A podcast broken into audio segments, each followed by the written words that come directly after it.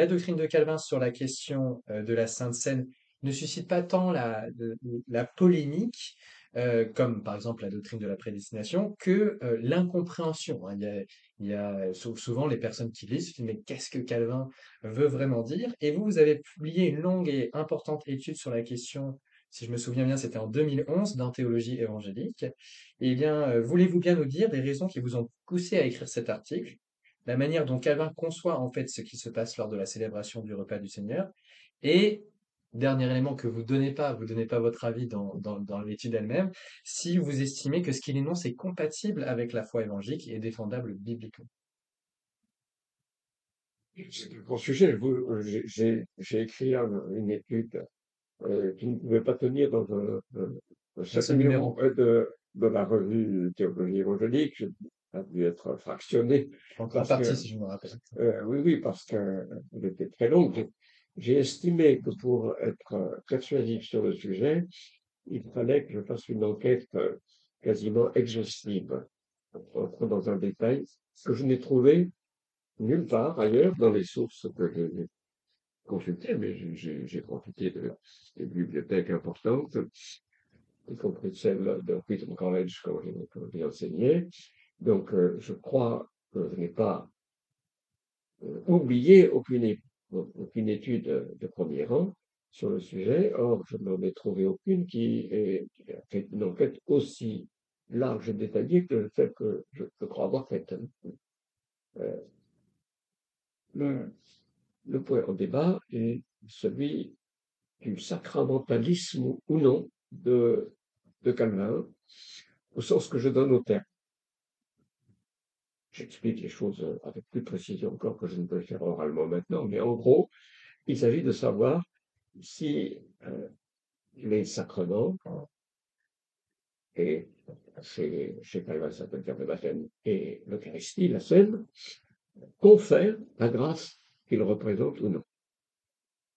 Que le baptême et la scène soient des signes, cela fait reconnu, et euh, c'est reconnu que depuis l'Antiquité chrétienne, hein, c'est une sorte d'évidence, il représente un sens spirituel.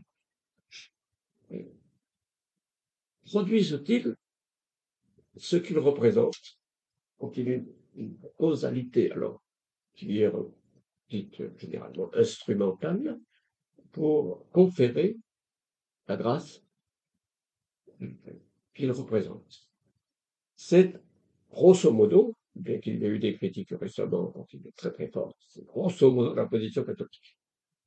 La position euh, qui, qui, se constitue autour des pères de l'Église, euh, qui ne peut pas être nié, qui a persisté, qui est représenté euh, chez Thomas d'Aquin sous une forme assez équilibrée. Et le Concile de Trente a repris en gros la position de Thomas d'Aquin euh, contre d'autres qui s'étaient manifestés au cours du Moyen Âge. Et, elle est encore la position la plus officielle dans l'Église romaine. La position donc catholique dit là comme ça, les sacramentalistes, elle attribue au baptême et à la scène euh, la fonction de causer la grâce représentée, la grâce de régénération, le baptême, et la grâce euh, de d'union au Christ et, euh, à l'Église dans l'Eucharistie. Ça, c'est la grâce. On peut parler de position réaliste parce qu'elle a, elle accomplit, le signe accomplit ce qui est le figure. Voilà, si on, si, veut employer ce, mot-là. Comme le mot réalisme a aussi un rapport en ce qui concerne l'Eucharistie avec ce qui n'est pas la grâce, mais une réalité intermédiaire entre signe et grâce, euh, qui, qui, est euh, la transubstantiation. Donc, euh, parfois le mot réaliste s'emploie plutôt pour ce, niveau intermédiaire. Mais en ce qui concerne les sacrements en général, on peut dire si le réalisme est alors, la, grande question est de savoir si Calvin euh, va dans le sens de cette conception sacramentaliste jusqu'où ou non. C'est là le débat. Il est euh, certain que Luther, lui, est sacramentaliste. Il a des critiques très, très importantes euh, de, la conception euh, catholique romaine du baptême de la Seine, mais il est sacramentaliste, il confère un rôle euh, causatif au, baptême et à la Seine. Est-ce que c'est le cas de Calvin? Je pense qu'on peut dire que la grande tradition réformée, jusqu'au XIXe siècle, a dit non. Calvin n'attribue pas un tel rôle causatif. Mais à partir euh, d'un auteur en particulier qui s'appelait Nevin aux mm. États-Unis, euh, au XIXe siècle, euh, une autre tendance est importante et elle est probablement dominante au XXe siècle, qui répond au contraire oui. Calvin a, a au moins une note sacramentaliste importante dans sa conception du baptême et de la scène.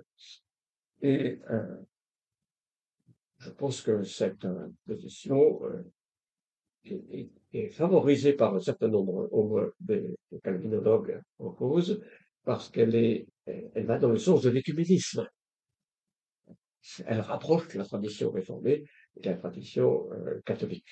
Elle permet de, de, une souscription ou un rapport au, texte baptême, Eucharistie, ministère, euh, qui est plus facile lorsqu'on adopte cette lecture historiographique. De... Implique en général de dire Calvin est plus proche de Luther que de Zwingli, bien que Zwingli soit le fondateur de la ligne réformée, mm. et que Calvin se situe dans cette ligne réformée. Euh, Calvin, en fait, était plus proche de Luther.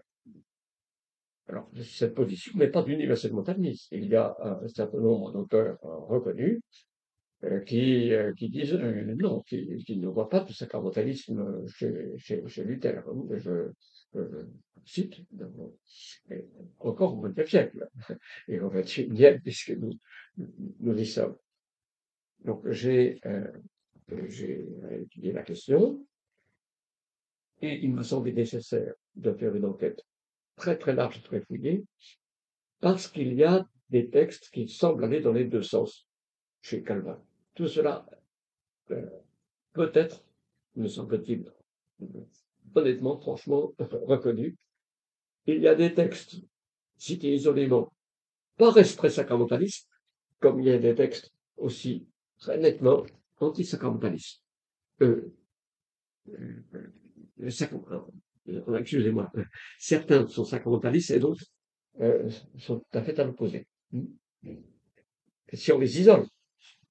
Donc, je dis, il faut faire une enquête très, très poussée. Certains ont accusé Calvin de contradiction ou de double langage délibéré hein, pour tromper. Je, cite aussi un nombre d'auteurs qui, vont très très fort, qui, accusent Calvin de fausseté, parce que justement ces langages peuvent paraître contraires sur ce sujet-là. J'ai euh, poussé l'enquête et je crois être parvenu à des conclusions euh, tout à fait. Calvin n'est pas sacramentaliste. Jamais il n'attribue de la fonction de causer la grâce, même à titre sacrament instrumental, euh, au, au baptême ou à la scène, Plusieurs fois, il répudie purement et simplement la question. Euh, euh, la, thèse. La, thèse en cause, il l'a fait très expressément. Il dit mais la scène dans l'institution, par exemple, ne sont pas instituées pour nous communiquer la grâce. Bien. Comment expliquer alors les autres textes qui ont des résonances sacramentalistes et sur lesquels s'appuient donc ceux qui, qui vont dans un sens de, de, convergence écuménique sur le sujet. Il y a un aspect de diplomatie. Je pense que Calvin ne va jamais jusqu'à la fausseté, jusqu'à la manipulation des mots, mais il joue de l'élasticité du langage, dont il est maître. Euh, oui, et il, il cherche à amadouer d'abord les, les luthériens, il a très très grand souci euh, de l'unité de la Réformation. Mm-hmm. Et de toute façon, même par rapport euh, à ces états de chrétienté de l'Europe de l'époque, être dénoncé comme sacramentaire, destructeur des sacrements, c'était l'expression employée, hein, c'était très très dangereux. Les, populations étaient très attachées euh, au, baptême et à la scène et conçues comme produisant les grâces représentées. Donc, c'était très dangereux. Donc, euh, il, il joue du langage au maximum pour ne pas tomber sous les accusations et pour amadouer, disons, les luthériens. Certains luthériens se sont, très bien rendus compte et ils ont enragé. Ils ont été d'une violence contre Calvin, Joachim Westphal et euh, Hessius. Euh, ils, ont été, parce qu'ils sentaient bien que la, position de Calvin était différente, mais que son habileté dans le maniement du langage était telle qu'il ne pouvait pas le, montrer autant qu'il l'aurait voulu. Donc, euh, alors, mais, comment interpréter? Donc, par cette diplomatie, mais pas seulement.